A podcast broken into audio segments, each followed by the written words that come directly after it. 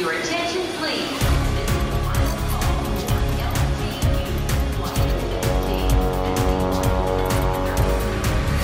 A hora dos portugueses. Nasceu no norte de Portugal e cedo percebeu que o seu futuro profissional estaria para lá das fronteiras lusas. Formado em artes visuais, Tiago Mendes decidiu emigrar para a Suíça logo após concluir o seu curso profissional. Com o suporte de familiares imigrados, a restauração foi o caminho escolhido. É assim, na altura que eu tinha acabado o meu curso, não é? A situação em Portugal estava bastante complicada porque há 13 anos atrás, 13, 14 anos atrás, os salários mínimos eram bastante baixos e quando eu acabei o meu curso ainda fiz um estágio, entretanto comecei a pensar que pela possibilidade que tinha de ter, entre família e amigos que estavam no estrangeiro, teria bastante facilidade de poder emigrar e decidi, eh, decidi mesmo emigrar porque estava à procura de mais alguma coisa, também tinha os meus objetivos e queria, queria fazer alguma coisa da vida. Né? Em Portugal não seria tão fácil porque precisamente pela questão dos salários. Apesar de ser um país fantástico, na altura não era nada fácil para, para viver.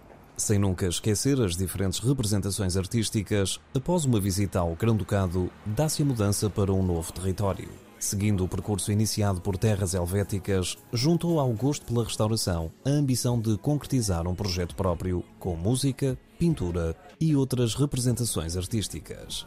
Hoje, na zona velha da capital luxemburguesa, comanda um dos espaços de convívio mais procurados pela comunidade lusófona. Vim cá visitar uns familiares e acabei por ficar por aqui, onde continuei na restauração durante muitos anos. E quando me apareceu esta oportunidade de ficar com este negócio, que é mesmo ao lado de onde eu estava antigamente, que eu estava aqui ao lado, estive aí 10 anos, eh, pensei em juntar uma coisa à outra. Então, como era um espaço bastante amplo e diverso, comecei a fazer a restauração, mas com, com outras coisas ligadas à arte e acho que assim sinto mais completo e acho que torna o espaço mais interessante e mais dinâmico porque as pessoas para além de virem jantar e ter um convíviozinho também conseguem ter têm a oportunidade de ter assim esses bocadinhos mais mais interessantes com um bocadinho de música e eh, um bocadinho de cultura à mistura. Uma mistura de sucesso que, na visão do português, funciona como um bálsamo no dia a dia dos clientes. Assim, eu acho que a música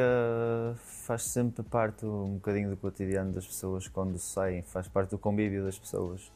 Normalmente quando estamos num convívio ou quando vamos beber um copo, assim, há sempre uma musiquinha de fundo, há sempre um bocadinho de música. E a música também alegra um bocadinho mais a, a vida das pessoas.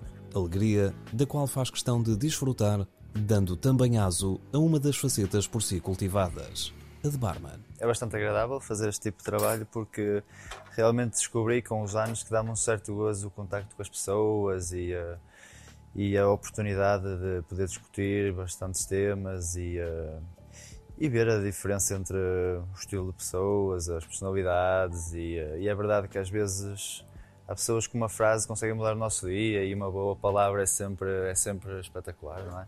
Então ao mesmo tempo também é bom ver que às vezes as pessoas também se sentem bem em estar aqui eh, e, eh, e levarem um conselho ou um pequeno momento para casa e essas coisinhas que acho que isto passa a ser uma partilha e eh, realmente levo isso, levo isso com gosto, gosto de fazer o que faço.